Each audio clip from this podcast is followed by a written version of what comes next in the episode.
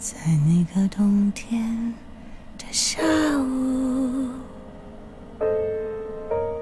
阳光洒进来，我看着你的眼睛，在说谎，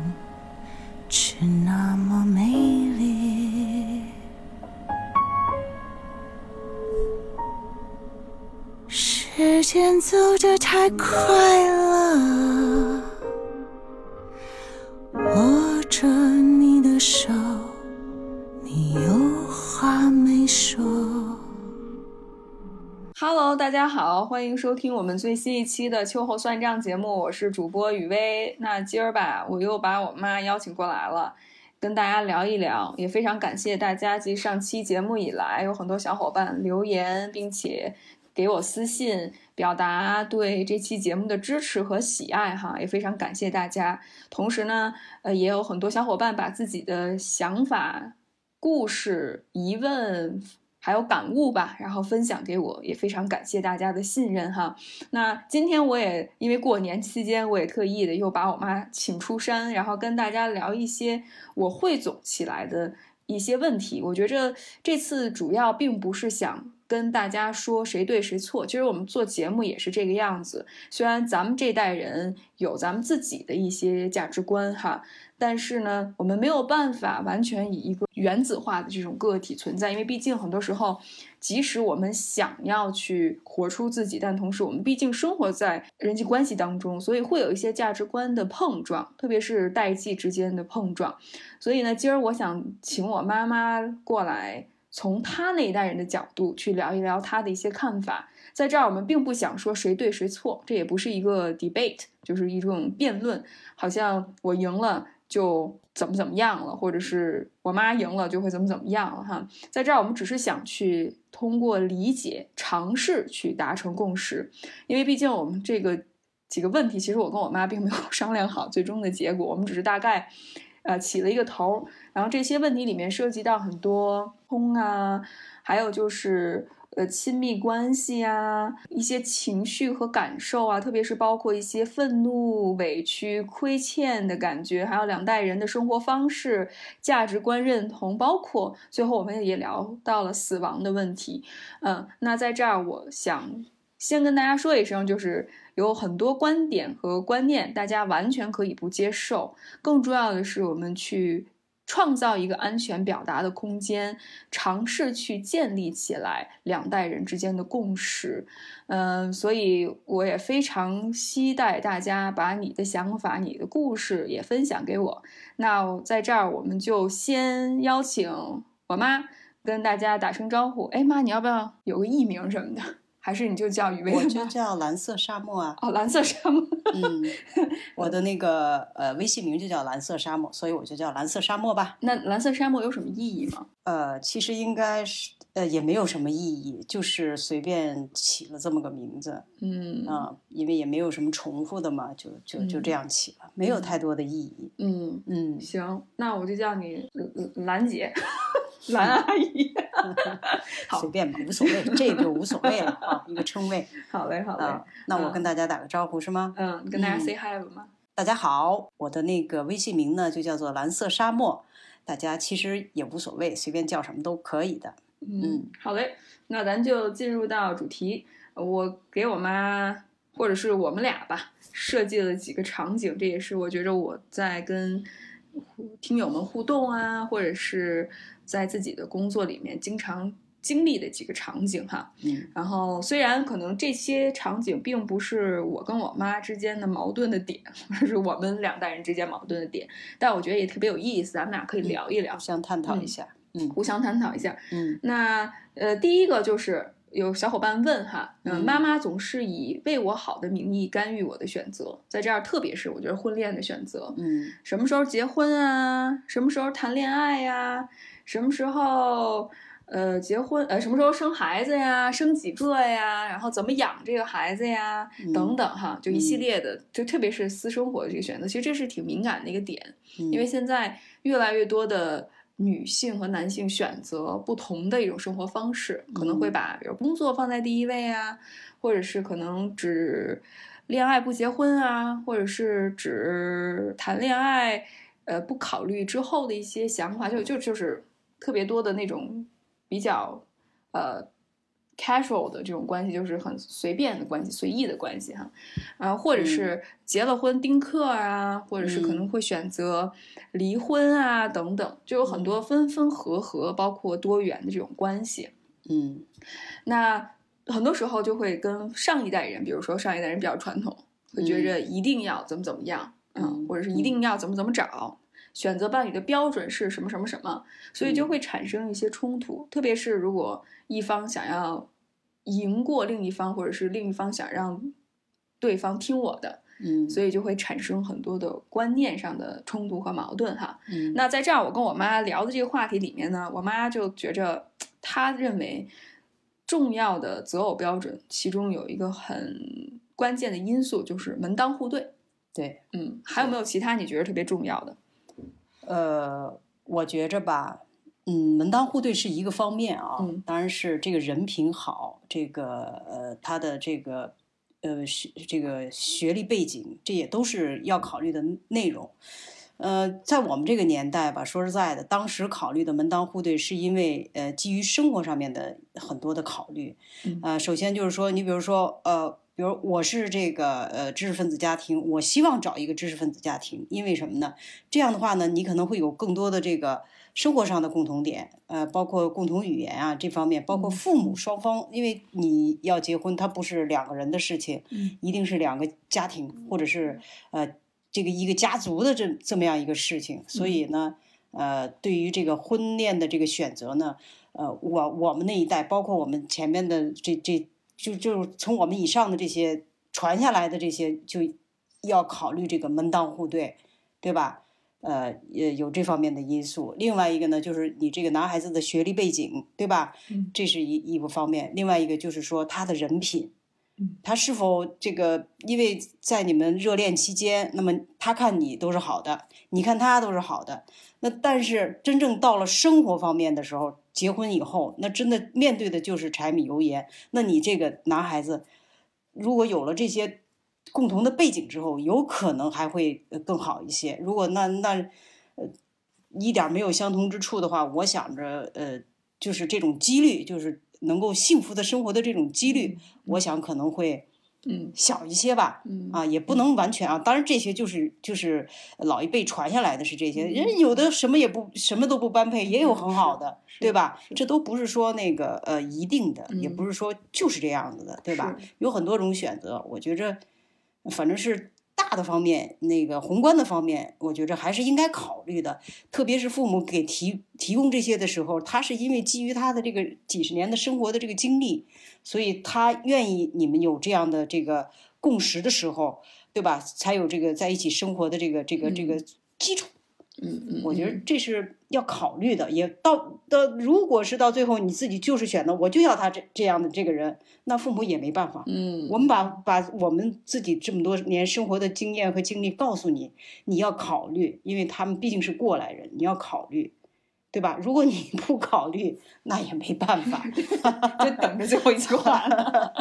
对 对，我我其实特别能理解，因为妈就是。我妈也经常给我讲，她那个时候恋爱、婚姻的这些故事，包括她的父母，等于是我姥姥姥爷是怎么给她意见的。特别是我姥姥那个时候，我记着那个时候好像你们就要找，就是八十年代算是吧，八十年代找大学生，然后体制内，对，嗯，还有也不考虑什么原生家庭啊什么的哈，只要父母不离婚就行。对对对对，那时候很少有离婚的家庭，所以那那个原生家庭那。块儿基本上没有人去考虑，是是啊。但是你看，当然妈，我并不是说你们这个选择范围是对错哈，嗯，我我也特别能感觉到这是一个，因为之前像你们那个年代的人，比如说计划经济的时候，大家基本上，呃，我会觉得哈，好像差异性没有现在这么大，人跟人之间，嗯，八十年代那会儿是还还还有点计划性哈，对对对对，就是比如说。还会有一些包分配的可能，然后社会的这种阶层的分化，还没有这么的大，因为大家都不怎么有钱。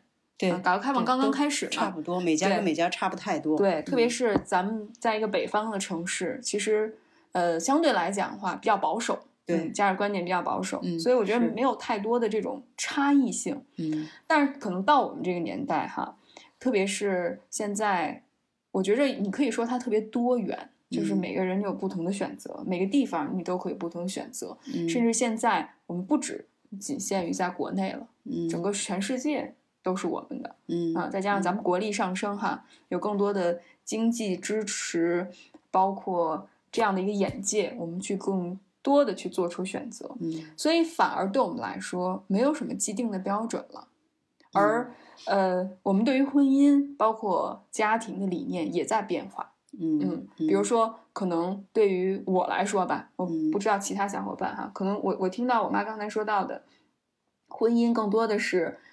一个几个家庭的组合，然后这几个家庭帮助这两个人去抚养孩子，包括可能之后要赡养父母等等，嗯，是以这个为主。但你知道，现在其实无论是亲密关系也好，或者是婚姻也好，其实附加了很多其他的价值，反而好像孩子这件事情不是最重要的。可能我周围接触到的人哈，嗯，大家非常核心的诉求。反而是情感支持，嗯，就是对方他是否了解我，因为现在跟你们那个年代还不太一样。虽然我觉得我爸、我妈，包括我姥姥、姥爷的婚姻，其实你们跟同龄人相比的话，你们算是比较就是平等。我只能说相对来讲，嗯，比较平等，跟同龄人哈，嗯。所以我觉着我从小到大所接受到的教育就是女性要自强，女性要自尊自爱啊。嗯所以一定要有工作，有自己的事业。对，嗯，这是我收到的。但是我看到，无论是我姥姥也好，包括我妈也好，他们有自己的事业，但同时，其实也要更顾家一些。对，比如说姥姥要照顾她的妈妈，所以姥姥等，就是很很多时候，他会说，他觉得很遗憾，那个时候工作太忙，没来得及照顾太姥姥，嗯，耽误了太姥姥的病情，嗯，她会觉得特别的遗憾，嗯。然后我妈也是。然后我妈又觉着，又想去实现自己，特别是我妈退休了之后，她有一段空窗期，我觉着就是有一种自我价值感特别的低，嗯嗯。但是呢，我妈又是重新 等于学做家务，然后重新去更多的照顾我姥爷，然后包括去打理家务啊，甚至是负责家庭的内外什么的。其实我妈负责的还是挺多的，所以我觉着。很多时候，像我们这代人，我们就意识到这一点了。嗯嗯，就是女性她又得在外更厉害一些，嗯，有自己的事业实现自我，但同时回到家里面呢，虽然这个意识已经有所转变了，但还是可能相对来讲不是特别的公平吧，或者是平等。咱不是说就是平均分配哈，当然不是说这样。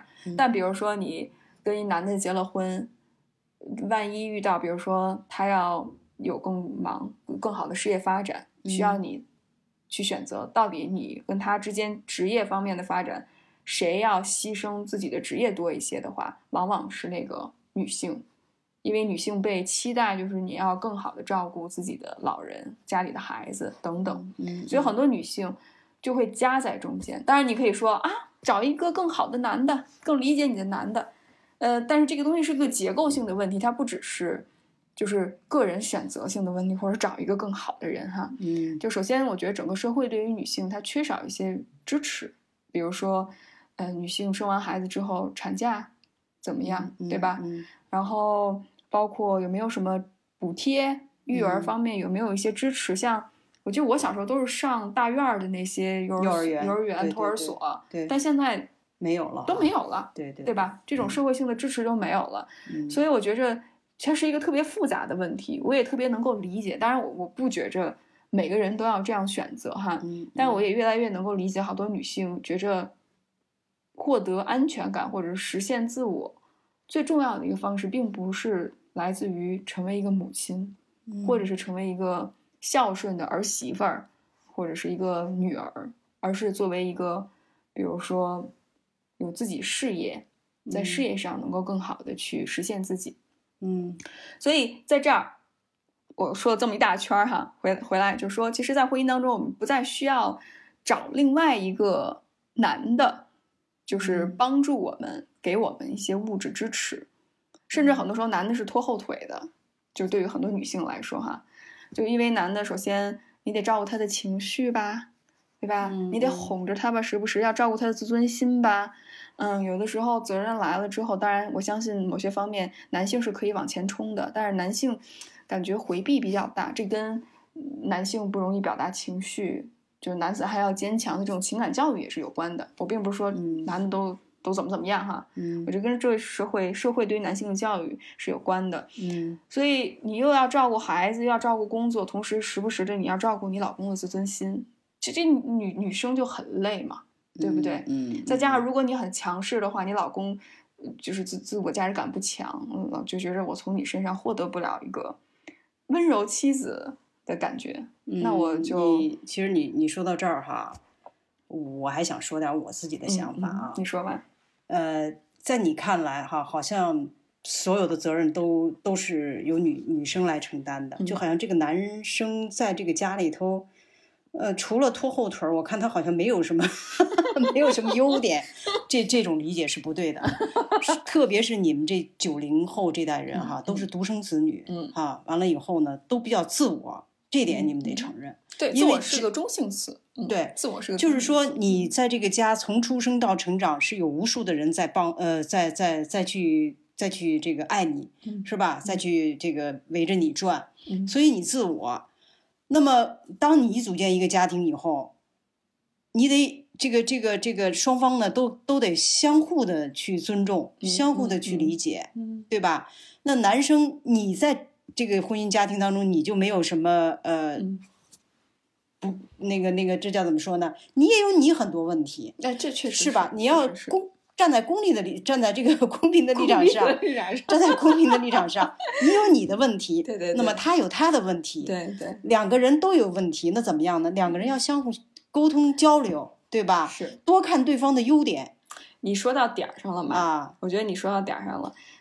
我觉着核心不是说不解决问题，不想解决问题，嗯，而是解决问题的能力有限，很多时候。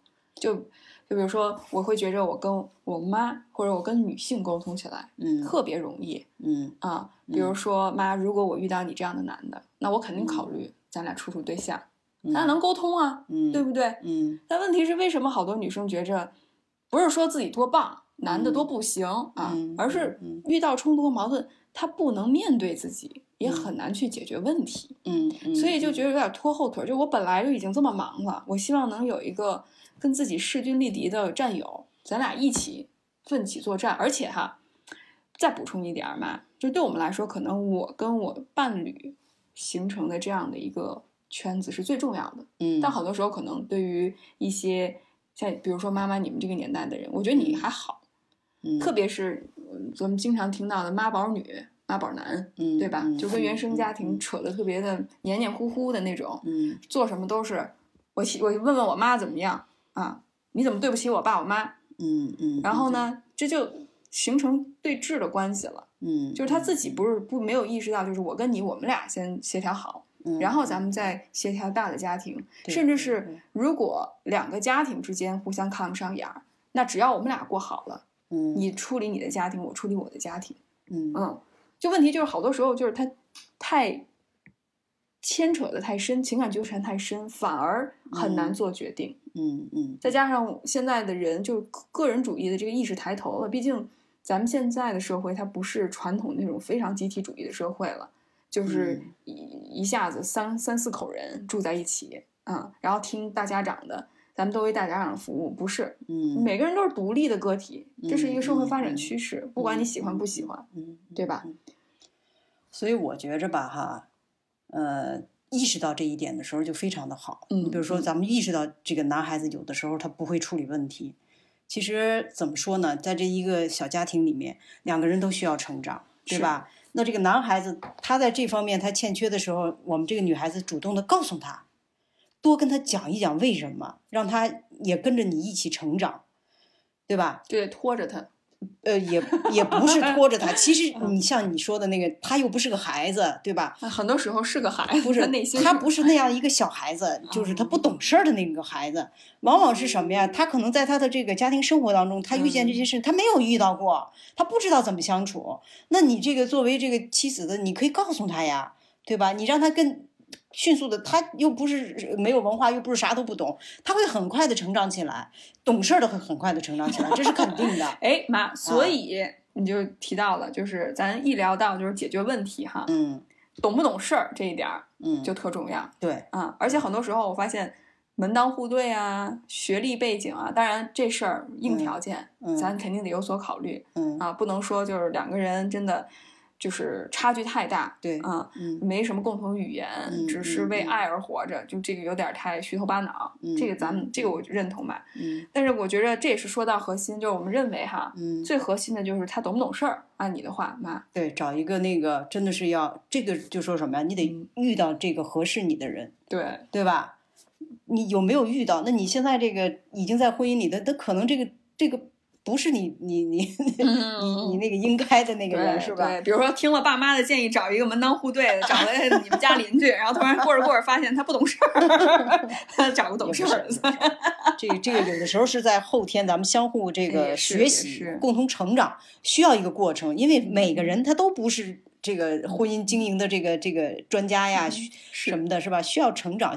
都都需要给对方时间，是需要学习，是吧？婚姻也是一个学习的过程，是与人相处的过程嘛。对对，同时我觉着我也补充一点嘛，可能这是我们这代人的属性，就是因为我们可能相对来讲比较自我，像我妈刚才说的，自我呢有好有坏。好的一点就是他很清楚自己想要什么，嗯，做什么事情他很果决，嗯，很决绝，嗯。但不好的一点呢，或者是他的。另外一面呢，可能就是比如说他会他走极端，容易冲动，也不是走极端吧，就是他很容易就是去还是把自己的需求放在第一位，而忽略了他人的感受和想法，对，也缺少一些合作的精神。当然，我相信如果一个人他足够了解自己，嗯，他也能够更好去满足自己的话，他也会更好的去考虑到他人。很多时候我们说到自我，其实更多的是自私，或者是一种因为。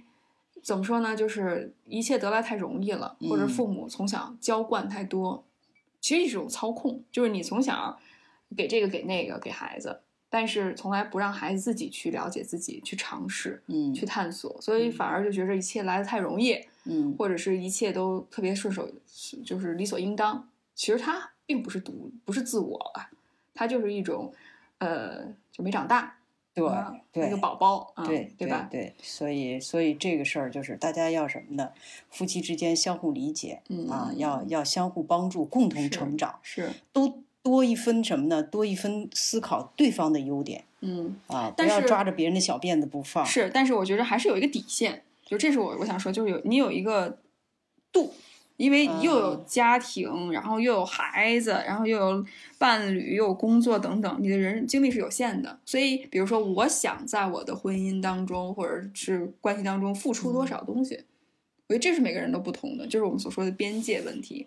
所以，我我认同嘛，一定要好好的沟通理解，嗯嗯，然后要看到对方的优点，要懂事儿，啊，这懂事儿，在我妈的定义就是。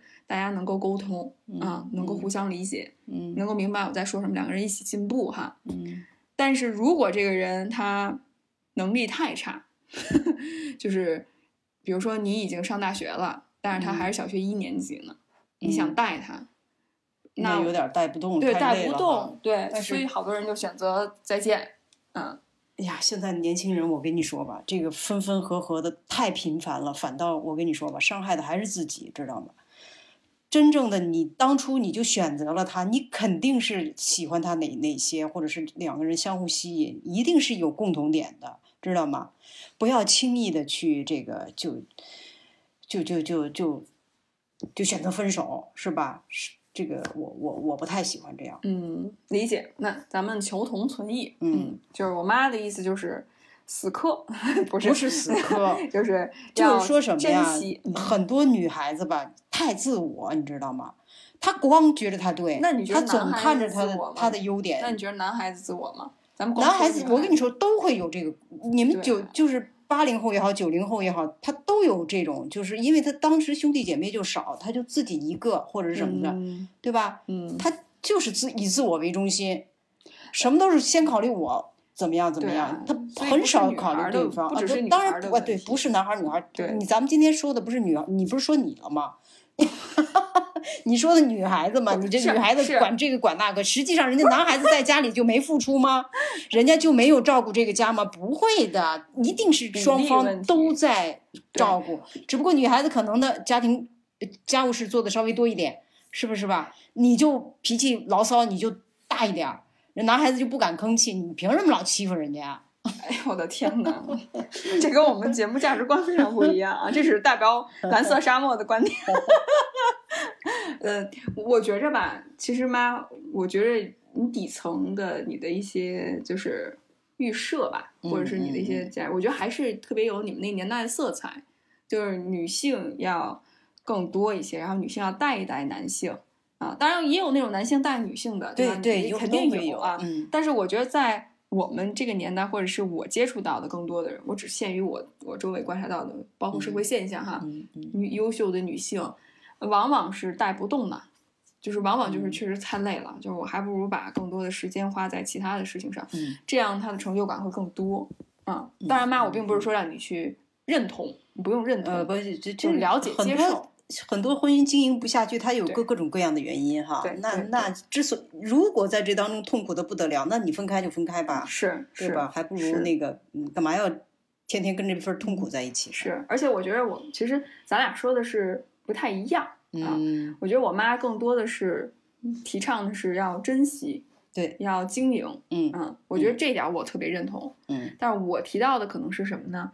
基于经营跟珍珍惜认同之上。可能还会有要有自己的底线啊，对，就不是无限制的。所以我觉得我跟我妈某种程度上咱俩达成了一个共识吧，嗯，就是在婚姻当中，呃，当然确实很多时候总会以为你好的名义，比如说你要门当找个门当户对的听我的呀，然后要不要很早的去结束这段关系，要好好经营，嗯，但是呢，这确实是有它背后的一些价值。嗯，但可能到我们这段这个年代的话，也有可能有不同的社会环境，嗯，和不同的这种思考的一些点，选择伴侣的一些品质，哈，嗯，啊，包括再加上我妈说，确实我也认同，我们这代人更自我，自我的意识更强，嗯，那也肯定会有一些调整，嗯，所以我觉着，呃，两代人之间的不同还是挺正常的。那你怎么看吧？就是那种我一定要把我的价值观，我作为你母亲。然后我作为长辈，我一定要把我的想法加给你这件事儿。那这件事我也不同，我也不赞同，嗯，对吧？我觉着就是说，因为他毕竟是两代人了，他会有他的想法，他会有他的具体情况，孩子会有孩子的想法和具体情况。那么我们作为长辈，就是我们所说出来的，就是一些我们过来的经验，一定一定是这些经验，我认为是很好的，我认为对孩子一定是好的，我会。提前告诉孩子，让孩子在选择的时候呢，去考虑这些东西。嗯，但最终的结果，我是尊重孩子的。嗯，你自己选择什么样子的，我会尊重你的，对吧？因为你的选择是你最后结果是你要来承担的，是对吧？所以我会尊重的，我不会强加给孩子。嗯，理解。那你觉着，比如说是什么会让你最后决定？就是这事儿虽然就好多人就是我太爱你了。所以你一定要听我的，我我不能眼睁睁看你往火坑里跳，就会有这种感觉。那很多的时候，因为这孩子他一定要独自的成长，他要成长，对吧？他该摔的跟头，他该进的坑，他一定要经历过之后，他才能明白。是，是你说一万遍，说一千遍，你觉着你对他好，他是不理解的。只有他经历了之后。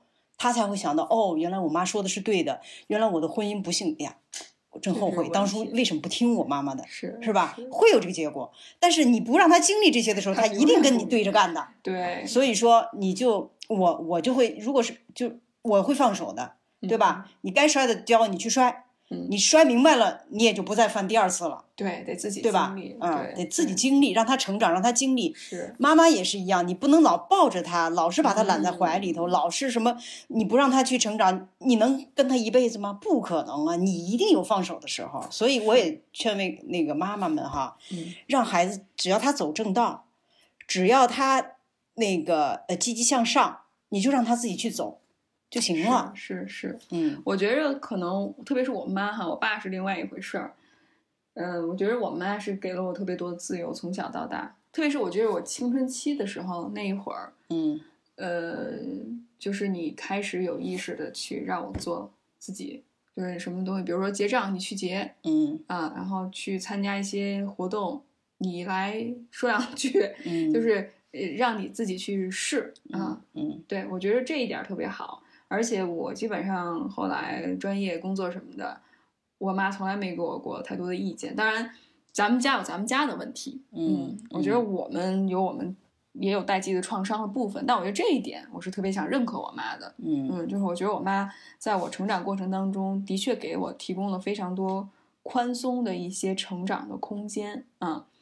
呃，当然，呃我觉得我们有很多价值观不同，甚至是吵架、打仗的时候，嗯，但我觉着其实很重要的一点还是能够找到一个合适的场合，然后再就带着比较，比如我我想去理解你的这样的一个心态，然后去沟通和交流哈。当然，我相信也有很多家长或者是孩子还没有准备好，嗯或者是没有这个能力。我觉得嗯我们也觉着挺理解的，所以并不是说好像我们一定要是大家都要像我们这样做，嗯对最主要还是具体问题具体分析。对对对对包括其实我觉得我邀请我妈来跟大家聊这个事儿，也是希望能够给到没有暂时没有办法去做这个对话的一些小伙伴一些安慰吧。嗯嗯嗯就是因为其实我不能说我妈是一个嗯模范母亲哈，但我觉得有些点其实也特别想跟大家分享，嗯。可能希望帮助大家从一个很普通的母亲的这个视角去了解一些，包括我也把我的一些想法提出来。嗯。好，那我觉得我们第一点有点达成共识了 啊。然后第二点就是有小伙伴问哈，妈妈在婚姻关系过程当中特别的痛苦，嗯。嗯，可能就是跟自己的伴侣经常吵架吧，嗯，但是呢又不想离开，又很嗯痛苦，但离不开，嗯总是跟孩子抱怨，嗯所以可能动不动的就电话就拽过来说我跟你爸又吵架了，我们俩又打架了什么的，嗯嗯嗯，然后孩子呢感觉就是特别愤怒，嗯可能为什么你不离开他呀？哦，你你就应该什么怎么样，但是呢又愧疚，就觉着好像不该这样跟妈妈讲话不应该这么子讲话，而且呢又不想接，就是内心直觉的反应就是不想接这电话，我不想趟这潭浑水了。我天天九九六上班儿，你妈你看我这工作状态嗯啊，然后我又比如说我谈着恋爱还嗯嗯啊，然后我又得差处理家里的事儿嗯啊，再加上如果我我要有一个我我遇见过很多小伙伴，我要有一个弟弟，我要有一个哥哥，嗯我还得挣钱给他买房嗯啊，结婚什么的，就是很多不同的女孩儿或者男孩儿，嗯啊，也有男孩儿可能要挣钱给父母买这个买那个哈，呃，就太牵扯到原生家庭的这里面，嗯嗯，所以可以聊一聊，嗯。就是比如说妈，你在自己婚姻当中肯定也经历过很多痛苦的时刻，嗯。那在那一刻，你有没有过一些经验的分享，或者是你是怎么处理的呢？嗯，我首先啊，这个夫妻之间如果产生矛盾以后哈，不要是是是时不时的就把这种痛苦啊，这种什么的，好像你跟孩子去说，你跟孩子说你要干什么，你要让他帮你去骂他爸爸，或者是骂他妈妈去，嗯，你你把这个矛盾交给孩子，这是完全不不正确的，对不对吧？如果就是说你这个婚姻，你夫妻之间你经营你这婚姻，你没经营好，这是你们夫妻两个人的问题，是，对吧？你又不想离婚，那你就好好跟跟对方去沟通，嗯对吧？多理解对方。那两个人这个婚姻经营不好，肯定两个人都有问题，嗯找找自己的问题，找找对方的问题，两个人坐下来好好的谈，一次不行，咱们谈十次。嗯一定能能把这个问题解决了，对吧？因为你毕竟生活了这么长的时间了，嗯肯定能够解决这个问题。你不行，再找一个这个，比如说咨询机构啊或者什么的，让人帮你来分析一下这个问题，这一定是能够解决的问题。不要时不时的就把这种矛盾给孩子，孩子本来就挺辛苦的，就挺累的了。是你说你你再让孩子去掺和你们俩的事儿，我觉得这非常不正确。是是不不，这这绝对是这父母是不对的。嗯，是啊的，但是在你比如说我吧，我跟我跟你爸爸有可能在生活当中，这都难免就是有矛盾，有时候可能我们还还很厉很吵得很厉害。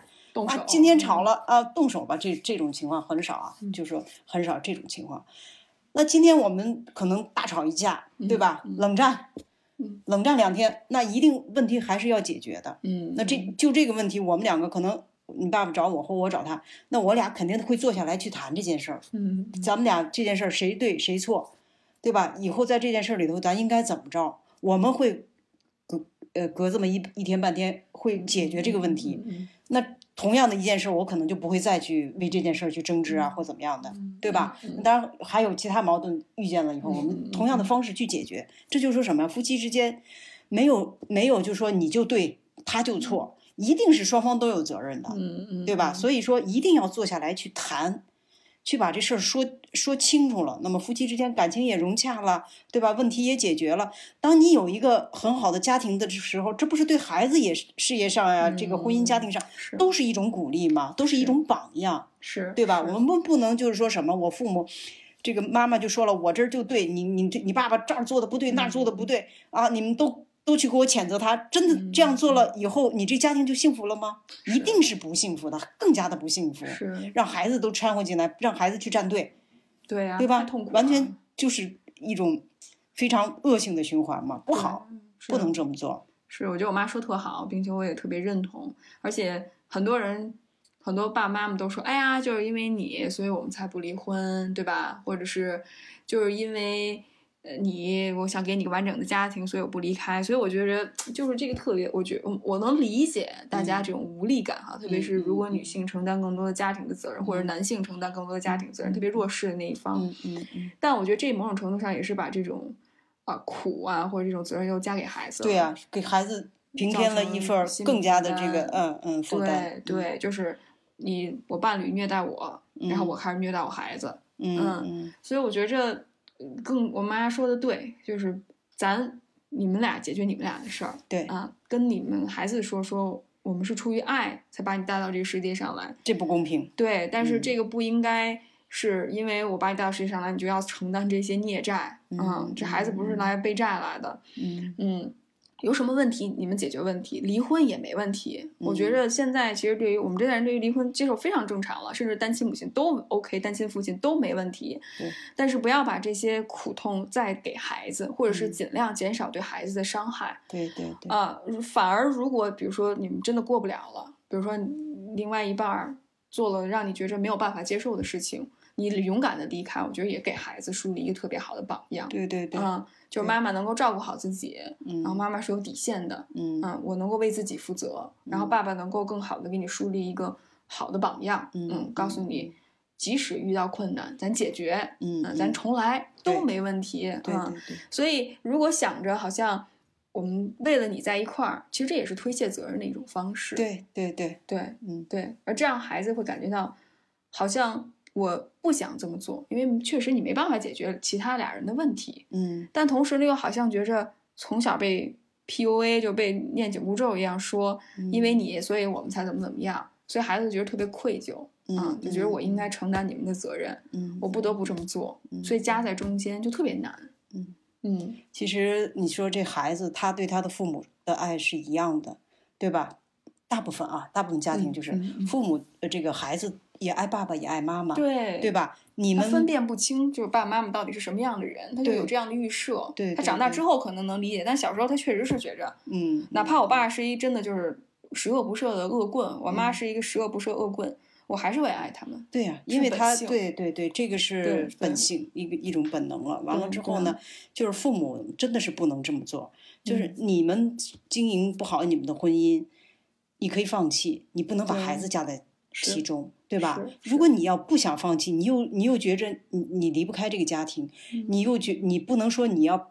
这个为了孩子，你离不开这个家庭，嗯不对的。你真要是为了这个孩子，你就应该把你的婚姻家庭经营好，是对不对吧？是，嗯，还有就是就是经常咱们聊到的嘛，就是好多嗯女性在关系当中会变得情绪特别的爆裂，嗯就是会失失心疯一样、嗯发疯啊，嗯嗯，然后男性呢，有的时候就会像一个受害者一样，嗯嗯，就是不说话了，嗯或者是嗯闷在那儿。嗯当然也有这种角色失调翻过来的啊，嗯嗯男性就暴怒，嗯啊，然后动不动发脾气、摔东西，嗯，然后女性有的时候就特别委曲求全，所以嗯经常会有这样的一个我们说的这种三角，嗯就是有一个受害者，嗯然后有一个施暴者，嗯嗯，然后这个孩子往往扮演的就是拯救者的角色，嗯他需要嗯又要当妈妈的丈夫，嗯安抚妈妈，然后又要当爸爸的一个妻子的角色，嗯，好像要照顾他、理解他、嗯疼爱他，嗯所以就孩子从来没有被允许他自己成为一个孩子，嗯更多的时候要照顾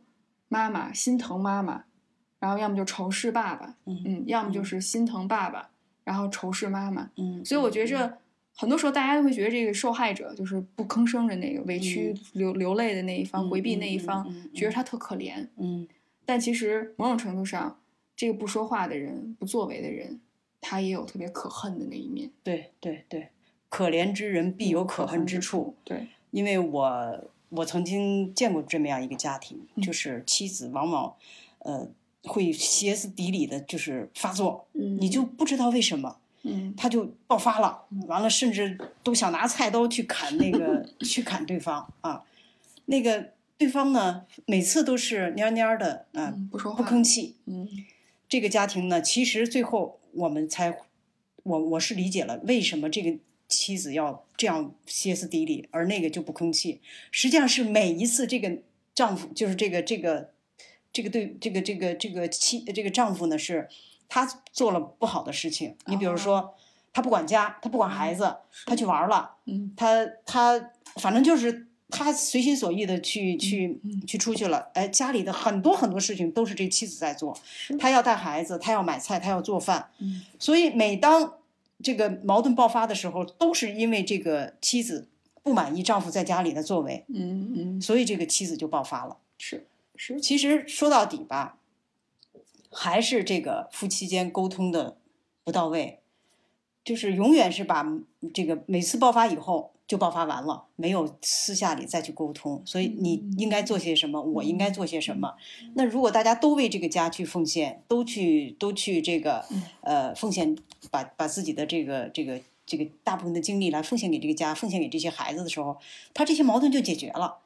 但是呢，这妻子呢又不会去跟这个丈夫沟通，所以这矛盾就每次积累，每次积累，每次都在爆发。嗯，而且丈夫也不改变。对他不知道他错在哪儿，呃，有的时候说出来了，但是就是简单的不是他这个关键是什么？妻子怎么跟他讲话呀？就是那种责备，就是那种训斥，对对对，所以丈夫就不会就解释对接受，就就他不知道他错在哪儿，他也不知道该怎么做。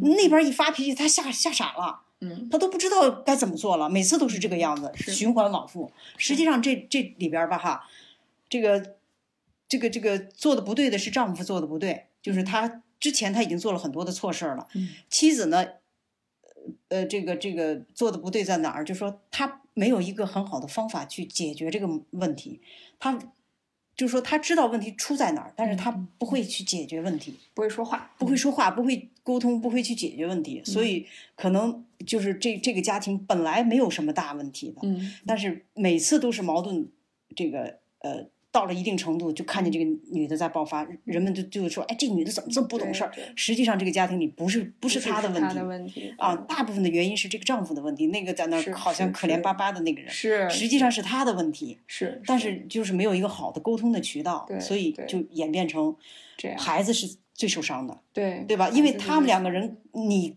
你骂我，我骂你，叮当的，他们把自己的愤怒什么什么全部都宣泄掉了，嗯孩子就吓傻了，对啊，孩子不知道怎么办了，是是不是吧？所以这样的家庭是最愚蠢的家庭。是这这这种父母啊，真的是，他嗯这种夫妻他不会经营家庭，你知道吗？对，而且把这些伤害都留给孩子都给了。孩子，啊孩子肩真的是一切，然后孩嗯子也有可能重复这样的一个模式。对对对真的挺遗憾的。嗯、对对对好，那下一个问题就是，呃，妈妈对我要求很高，总也得不到她的认可，感觉很愤怒，很难过。嗯。嗯，我觉得这一点儿，嗯、挺我觉得挺普遍的，太普遍了。嗯，就是大家都希望自己的孩子最棒，嗯，然后再加上现在社会这么的卷，就是互相比较，嗯嗯，就是你们家孩子上清华，我们家孩子上北大，你们家孩子学小提琴，我们家孩子弹钢琴，嗯，就不能落下，然后总是跟其他的孩子比较，嗯，而且呢，就是我感觉从小获得的认可不多。对啊，我自己都是这样，然后听听我妈怎么说。其实这种情况下哈，就是嗯，你看现在的父母他很累，他本来工作就挺忙的了哈，完了之后呢，这个下了班以后还要带孩子去学这个学那个学那个学那个，完了他回到家里他就喊我累死了，怎么怎么着了，都是自找的，为什么呢？就是说什么呢？这个当然，咱们中国人有这种观念，就是说我望子成龙、望女成凤，都有这种观念，就是都希望自己的孩子好。嗯，但是他不想一想，你自己的孩子是否是那块料？那孩子不能跟孩子比，对吧？有的孩子人家天生的他就是聪明，他就是学习上不用管，就能啊，就特别会会学习，特别那个什么。有的孩子你就给他让他二十四小时都在那儿学习，他也不行，他不是那块料。但是做父母的他不愿意承认呐。就像你刚才说的，这个上清华了，那个上北大了，实际上是他的自尊心得得不到满足，他就觉着我就我家孩子怎么，我家孩子你们上清华北大，我们还上浙大呢，我就在比，我的自尊心就得得到满足，嗯。所以他把他所有的这些这些 自尊心上的这些什么的都加给孩子了。那孩子累受死受了这样多的累，孩子又达不到他的要求，那你说他能对孩子能好了吗？是是不是吧？是就是抱怨呐，什么什么唠叨啊，弄得孩子压力很大。其实好好多小这个孩子，你像我们院的，就是对啊，就出就出现心理问题了呀。对，所以做父母的就不要这个样子，让孩子快快乐乐的成长。他长大了以后，他喜欢什么，你真的是让他慢慢去选择。对，都不会是差的，都不会差的。是是，我觉得就这种自尊心的这个东西，真的是一个大坎儿吧。嗯，就是很多时候你自尊心太，就是你自对自己不满意，就觉得自己不行。嗯，跟别人比较才有这种自我价值感，才觉得自己有优越感，我比你好，然后我又特好。就这个东西，它真的会让你看不到孩子是谁，他甚至把孩子放到一个一个的模板里面。嗯，我我们家就是。就有一个院里面有一小男孩儿，嗯，他就特别喜欢宠物，特别喜欢狗啊，就特别喜欢跟狗玩儿。但是呢，他妈妈就觉着可能孩子就应该上个好学校，嗯嗯，所以其实我跟我妈都觉着，如果你从小到大找到一个爱好，然后你把这个爱好发展成为未来的职业。那是非常棒的，多好的事情！有很多现在有太多的人连自己喜欢什么都不知道。别看可能有很好的收入、很优渥的家庭条件、光鲜的学历哈。当然，我并不说这些东西不重要，但是他们找不到自我，他们不知道自己喜欢什么，所以从小就有一个自己喜欢的东西。我是件，我觉得是件多么棒的事情。嗯，很宝贵，这点很宝贵。这么小就那个什么，就很宝贵这样子的。是是，但很遗憾的这个部分，如果。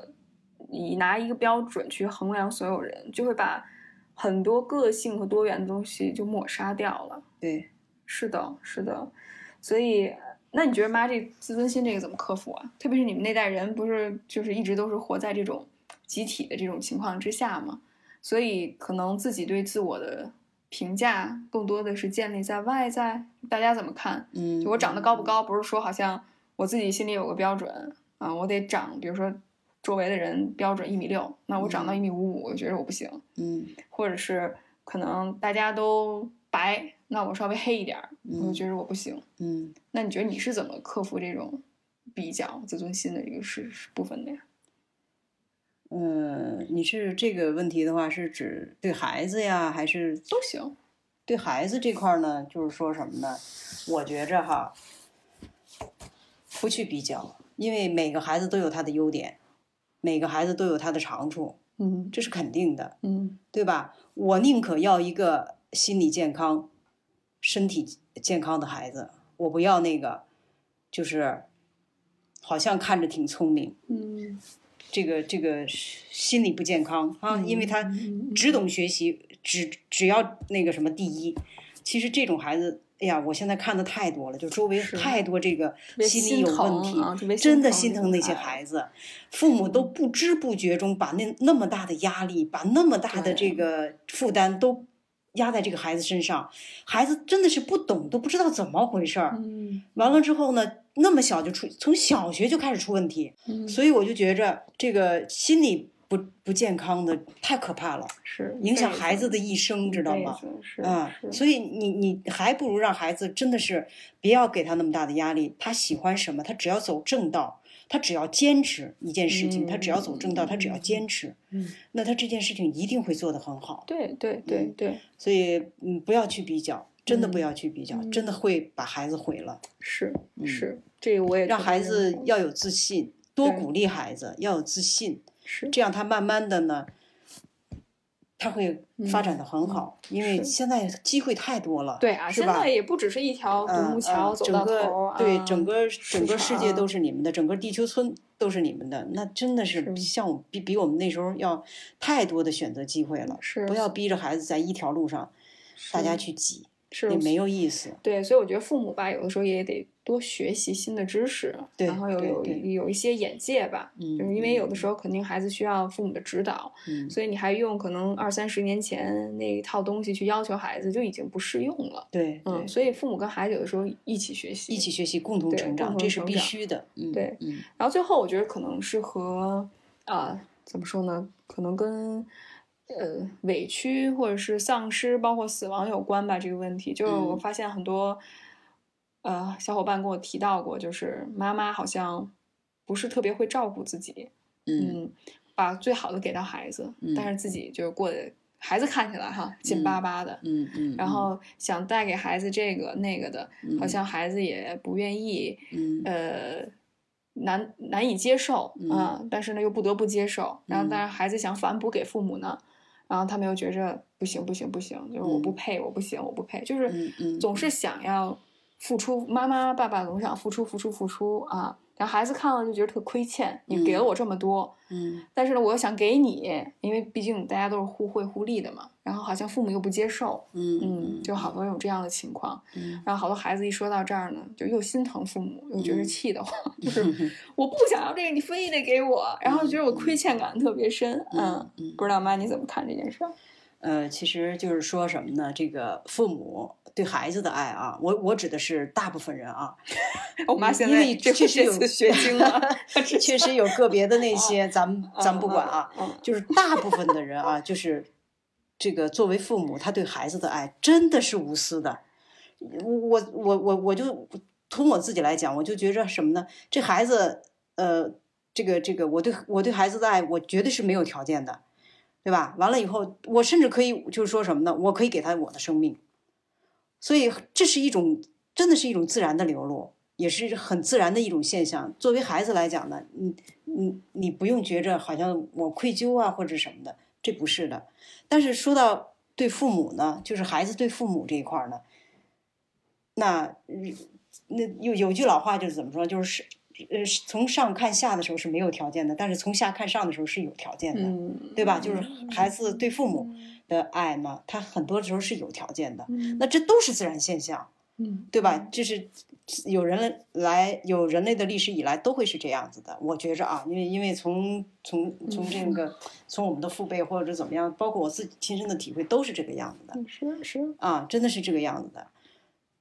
嗯，这这儿接着说啥？呃，我我那我我先接着妈妈这说哈，嗯，呃，就是关于无私的，但你你会不会有这种感受嘛？嗯就是我真的想把我自己性命都给你，嗯但孩子其实不需要，啊，对对吧？对，就是孩子觉得啊，我接不住，你也别嗯给我，嗯然后我给了我也拿不住。嗯呃，然后有的是父母是追着孩子啊，我要给你，我要给你，你接住，嗯你接住嗯嗯嗯。但很多时候是父母的一厢情愿，对对就是他想要证明自己是有用的、有价值的对对对啊，但其实孩子不需要。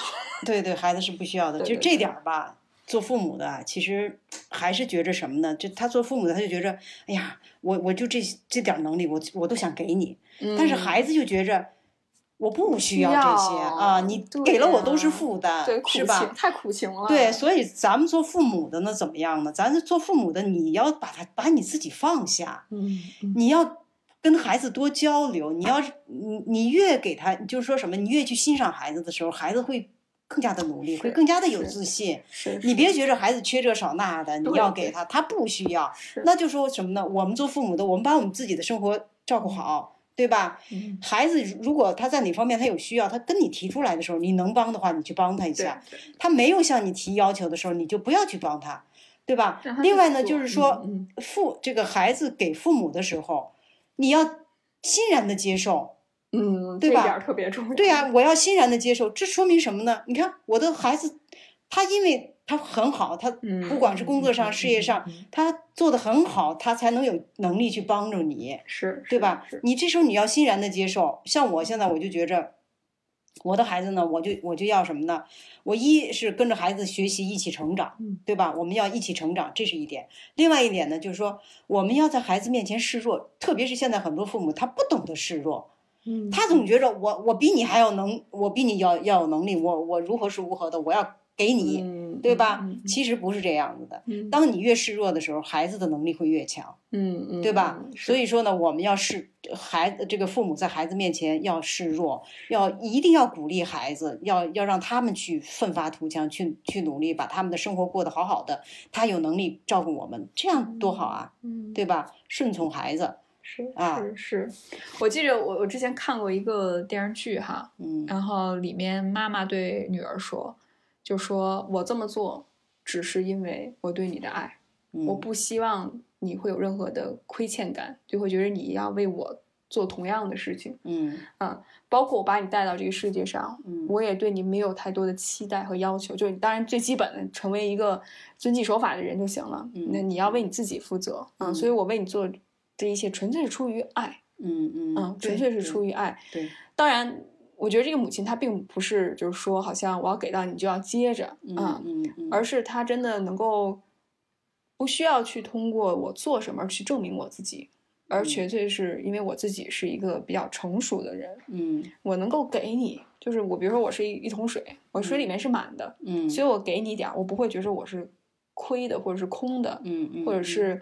干了我的这口这口水桶里。嗯，嗯。但很多时候是，其实任何的付出，特别是如果你不断的想通过给孩子证明自己的时候，你背后是有期待的，对，对吧？要不你嗯期待孩子听我的，要不你嗯。期待孩子在你身边要不你期待你孩子能够把你当成一个就是权威一样的形象，嗯或者是嗯长辈的一个形象。嗯所以这样的话，孩子就会觉着他有负担了，就有负担，就我又不想要，你又给我，然后我又要听你的，嗯，所以就觉着就没办法，就是看到彼此。嗯，对吧？所以我觉得我妈说点示弱特别重要。当然，孩子有的时候也要示弱，呃，彼此的，对吧彼？此理解，对彼此就是有的时候也不能太就是好像，要不就你听我的，要不就我听你的。嗯嗯，我觉得难得的是两个人能够坐下来，对。咱们多聊一聊，对一次不行，两次，两次不行，三次，对对对，嗯多沟通，多沟通一下太重要了。是不不仅是夫妻之间，也要包括孩子和和和父母之间，一定一定多沟通，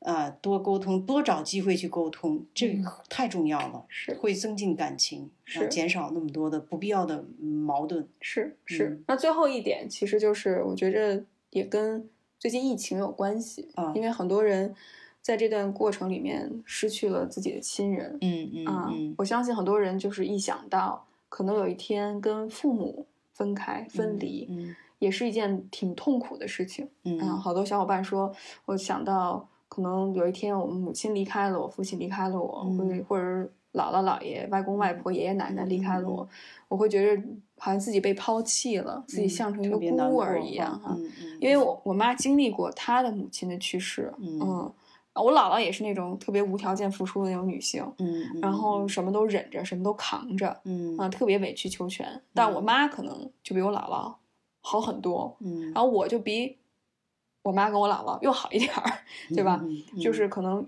一代人因为随着不断的，就是怎么说呢，个人不断探索吧，嗯社会不断的嗯。进步，我相信女性的这种觉知和地位越来越提高。嗯嗯，的确会让女性更多来讲的话，有更多的力量感，嗯嗯，有更多元的选择。但其实如此的话，我觉着面临死亡也好，面临嗯分开也好，我觉得也嗯是一个挺复杂的一件事情的。嗯，嗯，谁都逃不开的，是一个必须要要面对的一个一个现实啊啊啊！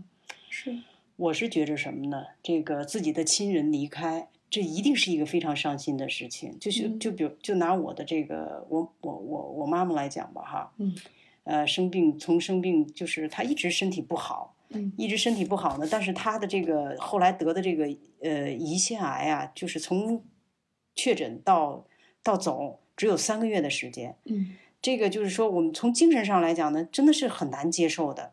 嗯，但是呢，我能顺利的度过这个这个时间呢，就是这个最痛苦的这段日子呢，是因为对吧？我我有我自己的家庭，嗯，对吧？有有有自己的丈夫，有自己的孩子，最起码我有一个温暖的家庭。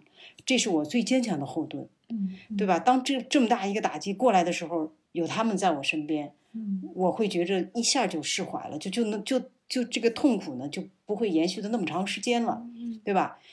这是一点。另外一点呢，就是说我因为我有我的信仰，嗯嗯，包括我的妈妈跟我的信仰是一样的，嗯，那么我们知道我我的妈妈她去了哪里，嗯嗯，而且这个去这个去处呢是非常美好的，嗯，而且呢是短暂的。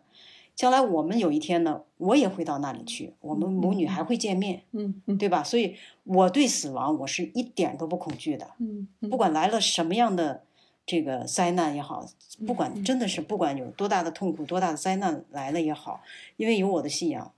我会坦然面对，而且真的是一点都不惧怕。嗯，我们这个信仰就是这样子的。嗯嗯，是，我觉得其实确实是这种遗憾和亏欠哈。我我相信痛苦、难过什么的，这个特别的正常，因为毕竟离开了你。嗯。但我觉得最可能消磨人的，或者是最让人觉得痛苦的，反而是那种亏欠感和愧疚感。嗯嗯。就特别是你看到好像有很多遗憾。嗯。没有处理，比如该说的话没有说，该做的事情没有做。嗯，所以我妈，你知道，我我那天我不知道为什么，我突然有这样的一个想法。这这个问题其实也是来自于源于我这个想法哈。嗯。但我在想吧，就哪一天咱俩嗯生死分离的时候，因为我我等于见过姥姥最后走的那个时候，嗯，姥姥说了什么？嗯。但确实那时候姥姥已经神志不清了，所以你也不能说姥姥好像多多多有多么多遗憾哈。但是我觉得姥姥很多时候就是临走那一刻，我的感觉是恐惧和不安。对，但我觉得都人之常情嘛。嗯，对。但我觉得如果我在想哈，比如说如果哪天我要送走姥姥，嗯，或者是我要送走你妈，嗯，我特别希望就是我听到的 就比较自私，嗯就我听到的是我这一生我过得非常的满足，嗯，就是我过了一个非常。有意义的一生，嗯，我感觉我这辈子没有什么遗憾，嗯，我感觉很平和，很幸福，嗯，同时我也希望这句话，如果有一天我有我的孩子，嗯，我也能够跟他这么说，包括我也是这么跟我自己说的。每当我做出选择的时候，我都问一问我自己，就是当我有一天真的躺在病床上，跟我周围的人说话，嗯，或者哪怕就面对我年轻时候的自己，嗯，我会说什么？我会说。我想这么做，嗯我这么做了之后，无论结果如何，嗯我都不会后悔，因为我过了一个非常有意义的人生。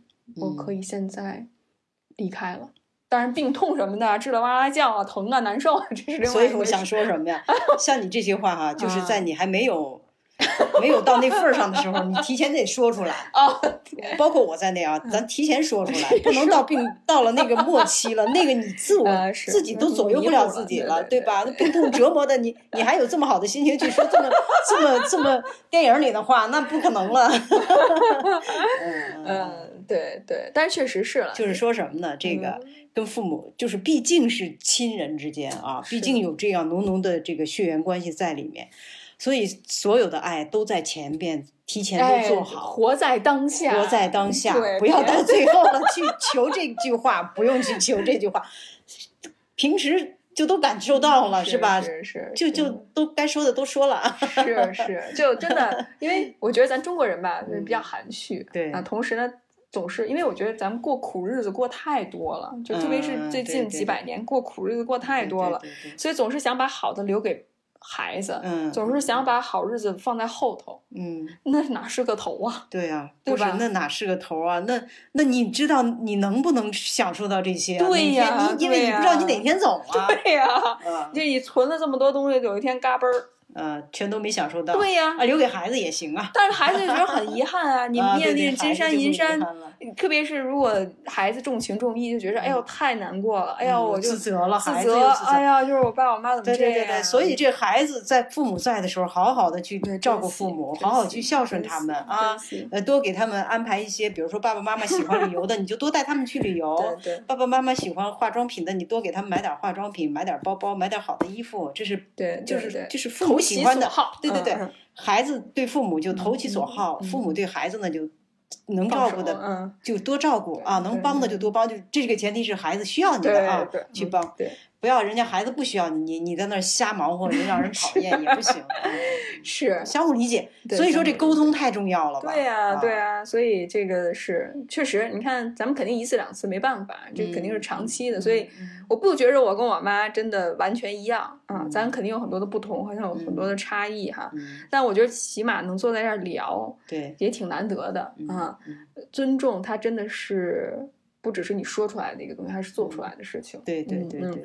所以我觉着真的，而且很多时候，包括孩子，我做站在孩子的角度，有的时候我们也把我们认为好的给父母。比如说，父母就喜欢在家待着喝茶看报，那你就顺着他就行。然后我就要带你出去玩，那不行，对吧？或者是父母就喜欢呃出去玩，然后我就按在把他按在家里面，让他喝茶看报，买一千块钱、两千块钱、一万块钱的茶叶，那也不是父母喜欢的。对，所以要看到孩子的同时，孩子也要看到父母，对对吧？对对对，互相的，这样的话就没有遗憾了吧？大家都很就清清爽爽的，对对对，感情也也得到了那个对交流，多好啊！对对，因为现在这是正常的关系嘛。对，就因为现在的社会关系不是那个你依赖我，我依赖你，咱不是一个农工文明了，对吧？咱现在是一个城市化，包括现代化、工业化程度非常高的一个社会，所以需要我们也是。顺着时代的发展来发展，然后你照顾好你自己，我照顾好我自己，然后有余力之后，咱们彼此担待。嗯，那我还没照顾好自己呢，我照顾你；你还没照顾好你自己，你照顾我。那咱们俩就打架吧。对，谁俩人都是就耗干了，到这种程度。嗯，好吧。那最后妈，你还有没有什么想说的？时间也差不多了。啊，那就祝愿所有的妈妈，呃，孩子都。相互理解，多多沟通啊！我们把这个好日子过在当下。嗯嗯，好，谢谢大家的收听。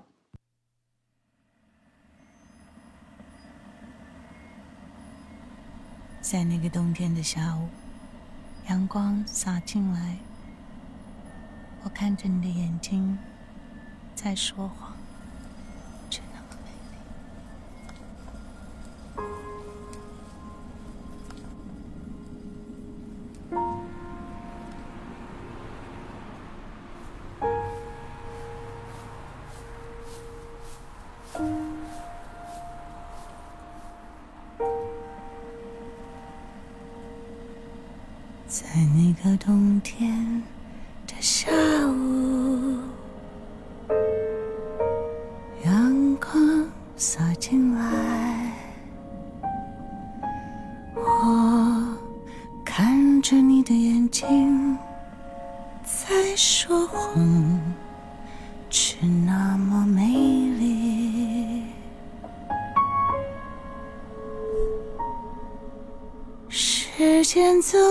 走得